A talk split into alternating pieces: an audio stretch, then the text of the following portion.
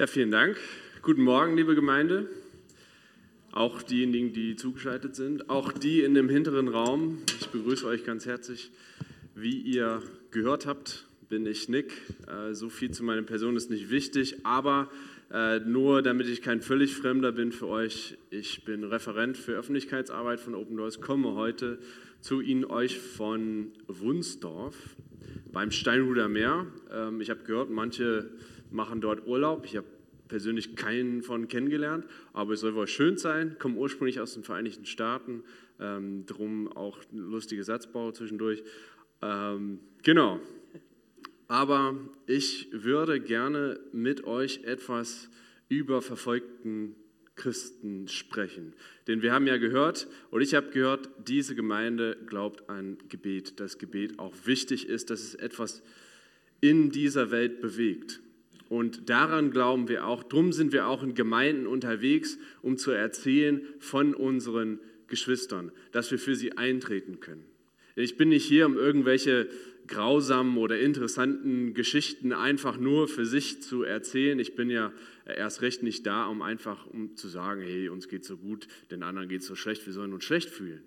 Nein, wir sollen uns bewegen lassen dahin, dass wir gerade für unsere Geschwister einstehen, dass wir für sie beten, dass wir ihre Not sehen und sagen, hey, ihr seid Teil desselben Leibes wie wir und wir treten mit für euch ein. Und das ist eigentlich ein großes Vorrecht, auch von ihnen hören zu können. Ich lese auch immer wieder Berichte, komme in Kontakt mit, mit verfolgten Christen und manchmal begegnet mir da so die Frage, ja, wie kann man damit umgehen?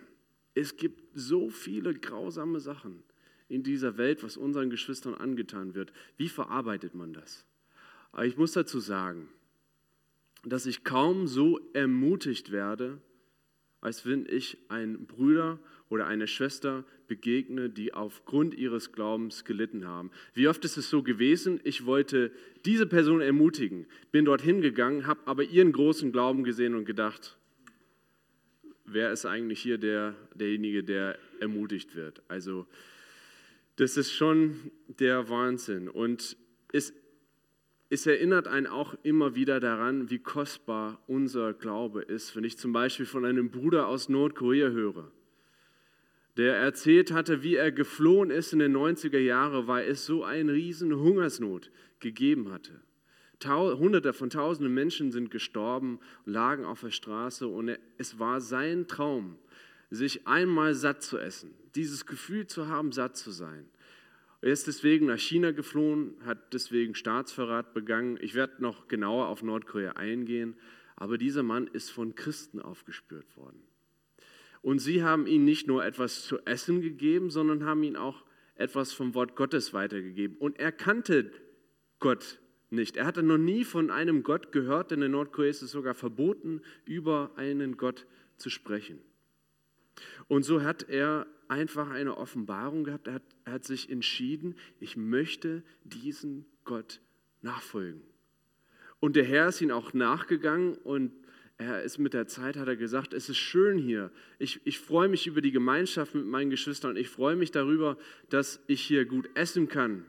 Aber ich weiß, dass meine Familie, meine Freunde, meine Nachbarn in meinem Dorf, sie kennen Jesus nicht. Sie kennen diese Hoffnung nicht. Ich muss zurück. Denn es ist wichtiger für mich, dass andere von Jesus erfahren, als dass ich ein besseres Leben führen kann. Und so eine Aussage, das rüttelt einen wach und das zeigt an, wie wirklich kostbar es ist, auch an diesem Glauben festzuhalten. Dass wenn man wie bei, dem, wie bei dem Acker, wenn man alles verkauft, um eben diesen Acker zu erwerben, dann verkauft man auch wirklich alles.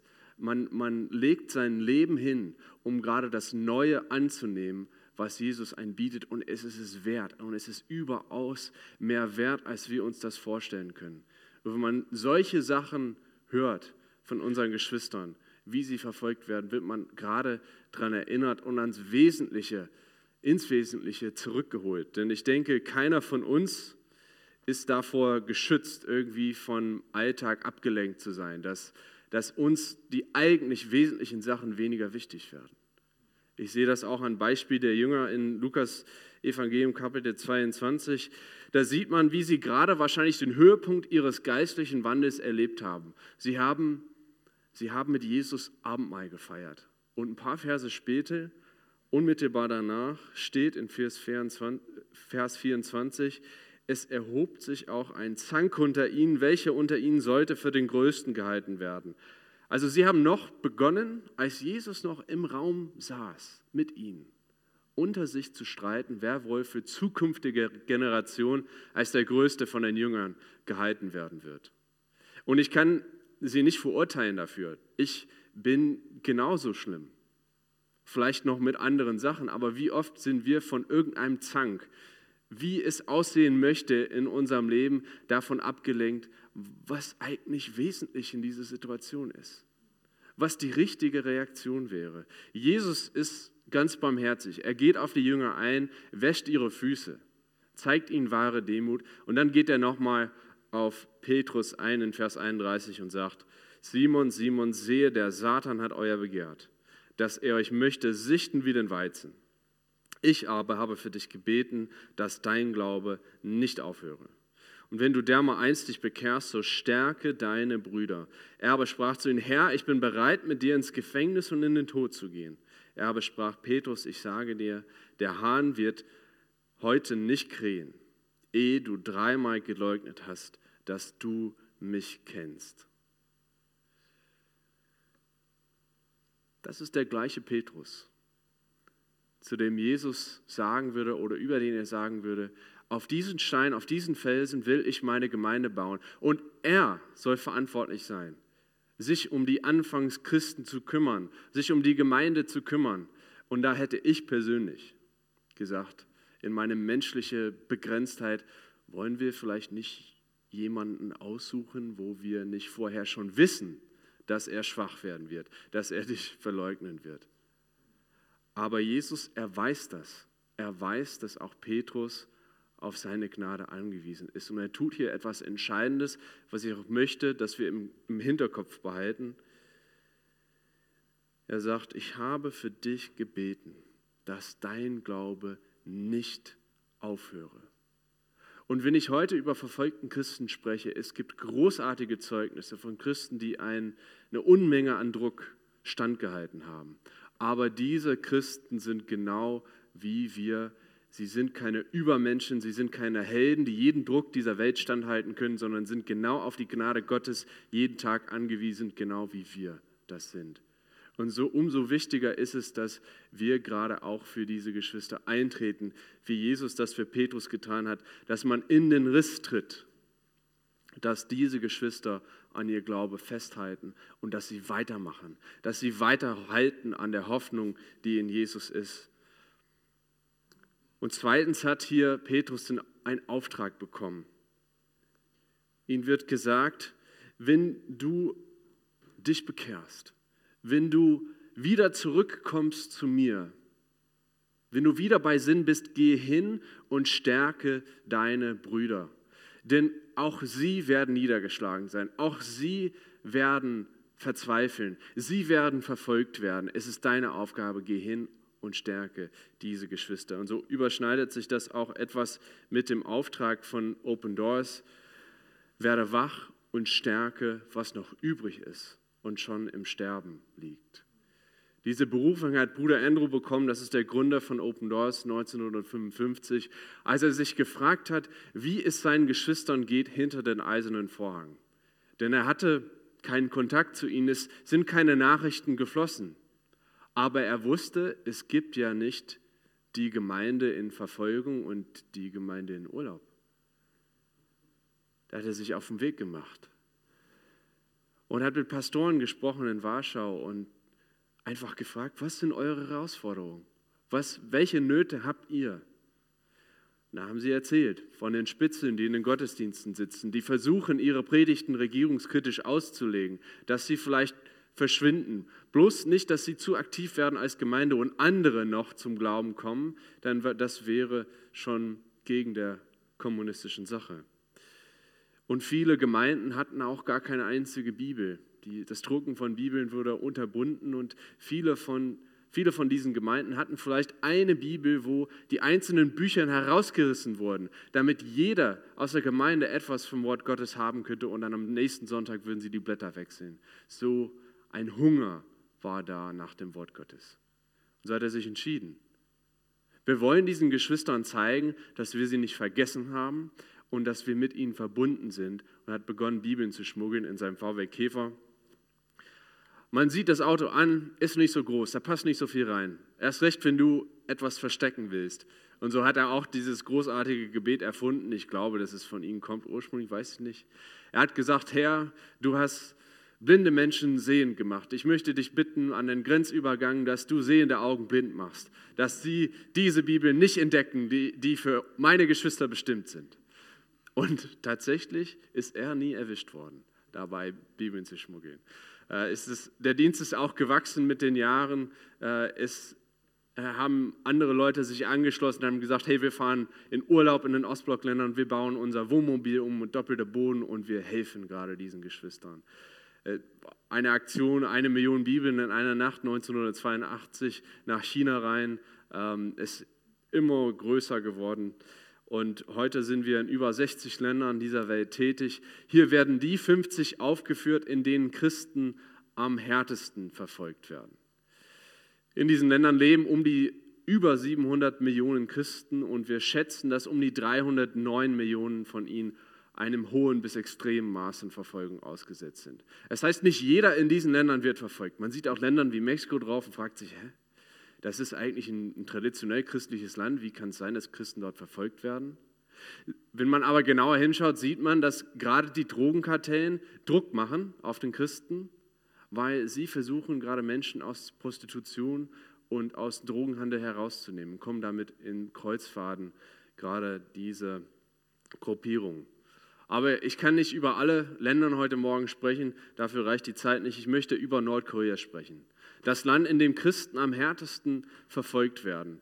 Denn sie werden verfolgt, weil der Führer des Landes, Kim Jong-un, keine Götter neben sich toleriert. Er lässt sich regelrecht Gott gleich verehren. Wenn es etwas Gutes in dem Land gibt, wenn die Ernte gut eingefahren ist, dann ist der Führer das zu verdanken. Alles Leben kommt von ihm.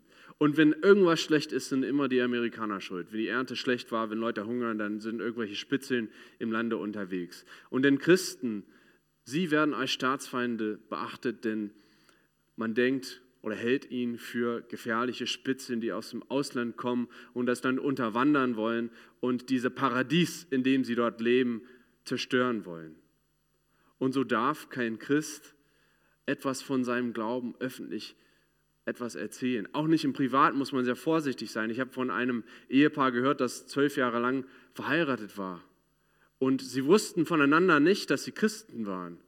Sie hatten so eine Angst, das zu erzählen, dass das rauskommen könnte. Man kann sich auch vorstellen, wenn man Kinder hat, man weiß ja, was Kinder alles in der Schule verplappern, manchmal unangenehme Sachen.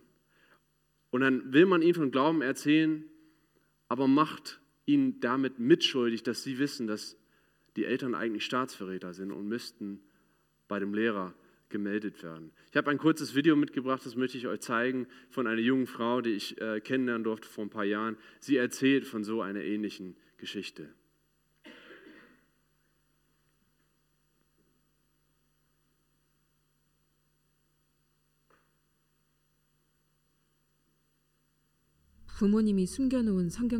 Ich war neugierig auf dieses Buch.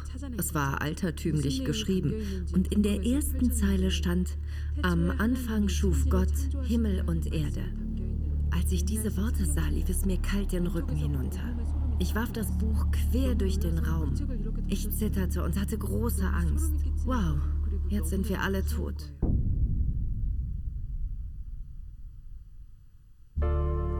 Christen gelten in Nordkorea als Staatsfeinde. Dennoch existiert eine geheime Untergrundgemeinde, die sich unter Lebensgefahr trifft und ihren Glauben miteinander teilt. Kim Sang-wa wuchs als Kind auf, ohne von dem gefährlichen Glauben ihrer Eltern zu wissen. In Nordkorea ist es verboten, über Gott zu sprechen. Man hört auch nicht so einfach etwas darüber. Von Geburt an erzählte man uns nur von Kim Il-sung und Kim Jong-il. von ihrer Anbetung, den Liedern und Tänzen zu ihrer Ehre. Wir kamen nie auf die Idee, uns einen Gott vorzustellen. Wenn du aufstehst und wenn du isst, du widmest deine Gefühle, dein Glück und deinen Dank Kim Il-sung und Kim Jong-il. Was Kim Sang-wa zu diesem Zeitpunkt nicht wusste, ihre Eltern waren Christen. Doch ihren Glauben hielten sie vor ihren Kindern geheim.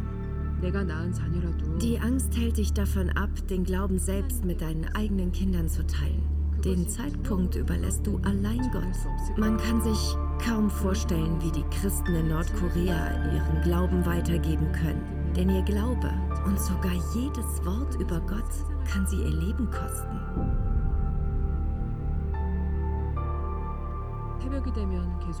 Meine Eltern flüsterten früh am Morgen miteinander.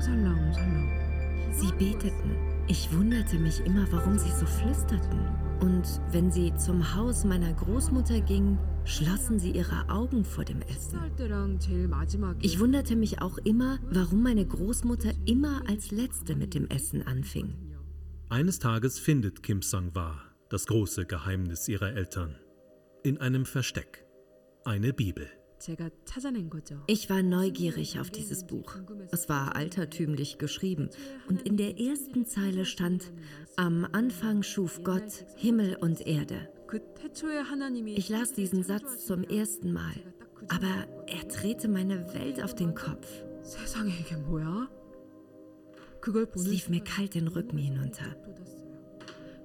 Obwohl ich nichts darüber wusste, schoss mir der Gedanke durch den Kopf, das ist ein antirevolutionäres Buch. Mir wurde kalt und ich dachte, wow, jetzt sind wir alle tot. Ich warf das Buch durch den Raum und fing an zu zittern. Ich hatte große Angst. Wenn jemand die Bibel fand, würde das mit 100%iger Sicherheit bedeuten, dass wir in ein Arbeitslager kämen. In Nordkorea ist es undenkbar, eine Bibel zu Hause zu haben. Es war ein großer Schock für mich. Ich musste das Buch wieder in sein Versteck legen. Aber weil ich solche Angst hatte, versuchte ich, es zu verstecken, ohne es anzusehen. Nachdem ich es endlich geschafft hatte, fragte ich mich, ob ich die Behörden, die Polizei oder vielleicht meine Lehrer alarmieren sollte. Von nun an wurde ich immer wieder an die Bibel erinnert, wenn ich meine Eltern ansah. Ich hasste ihren Anblick. Ich dachte, unsere Familie wäre erledigt. Jetzt werden wir alle sterben. Kim Sang-wa fasst Mut und spricht ihre Eltern auf ihren Glauben an. Stück für Stück erzählen sie mehr und Kim Sang-wa wird eine Nachfolgerin Jesu. Eines Tages darf sie auch an den geheimen Treffen teilnehmen, die in einem kleinen Keller unter dem Haus stattfinden. Als ich hineinkam, staunte ich. Was mache ich hier? Jeder saß um die geöffnete Bibel. Nachdem wir ein Lied gesungen hatten, beteten wir und eine Person las aus der Bibel vor. Danach wandte jeder die Verse auf sein alltägliches Leben an und sprach darüber, ob er entsprechend dem Wort Gottes lebte. Die Untergrundgemeinde traf sich wegen der starken Überwachung nicht jede Woche. Und da man sich nicht in großer Zahl treffen konnte, trafen sich bei uns nur Vertreter aus anderen Teilen des Landes. Sie nahmen mit, was sie im Gottesdienst gehört hatten und erzählten es daheim. Ich fühlte, dass diese Gottesdienste bei Kerzenschein, im Kohlkeller, in diesen Katakomben wirklich mein Herz berührten. Ich war ergriffen, aber gleichzeitig kam der Gedanke, ist Glauben wirklich so eine furchterregende Sache? Angst. Ich hatte Angst. Einige Jahre später muss sie mit ihrem Mann nach Südkorea fliehen. Dort arbeiten beide heute in einer Gemeinde mit. Bitte betet, denn Politiker haben nicht im Griff, was auf der koreanischen Halbinsel passiert. Aber sie steht unter Gottes Kontrolle. Er hat die Welt in seiner Hand. Betet, dass Gottes Wort und seine Liebe, die als einzige Nord und Süd wieder vereinigen kann, die Länder verändert, ganz besonders den Norden. Dass die Kultur des Evangeliums, die die Kirchen im Norden und Süden zusammenbringen kann, wieder Einzug in Nordkorea erhält und die Länder mit Jesu Liebe vereinigt.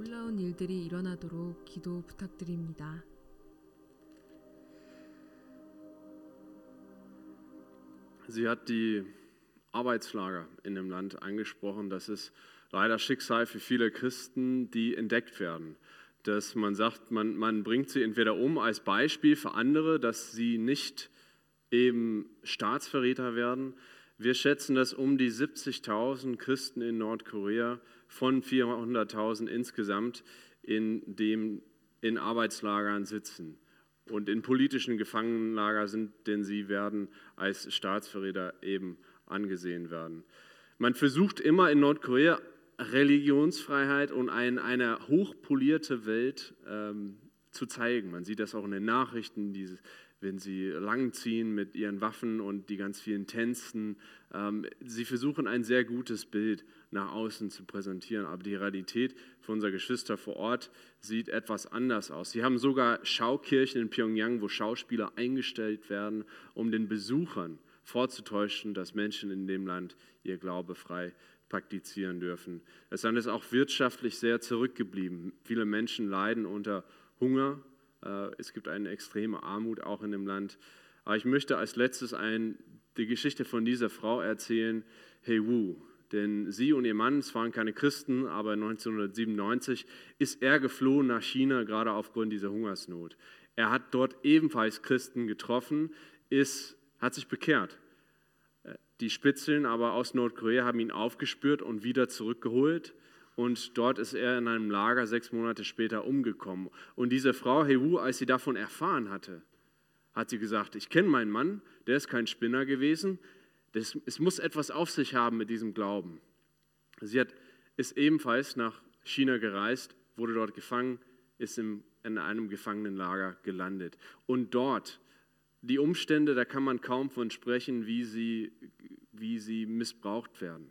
Das ist, das ist grausam. Und wie viel Essen sie auch haben, wo sie sich freuen, wenn eine Kuh vorbeizieht und sie etwas aus dem Mist picken können, was nicht verdaut wurde. Also man kann sich nicht vorstellen, was für eine große Not in diesen Lagern herrscht.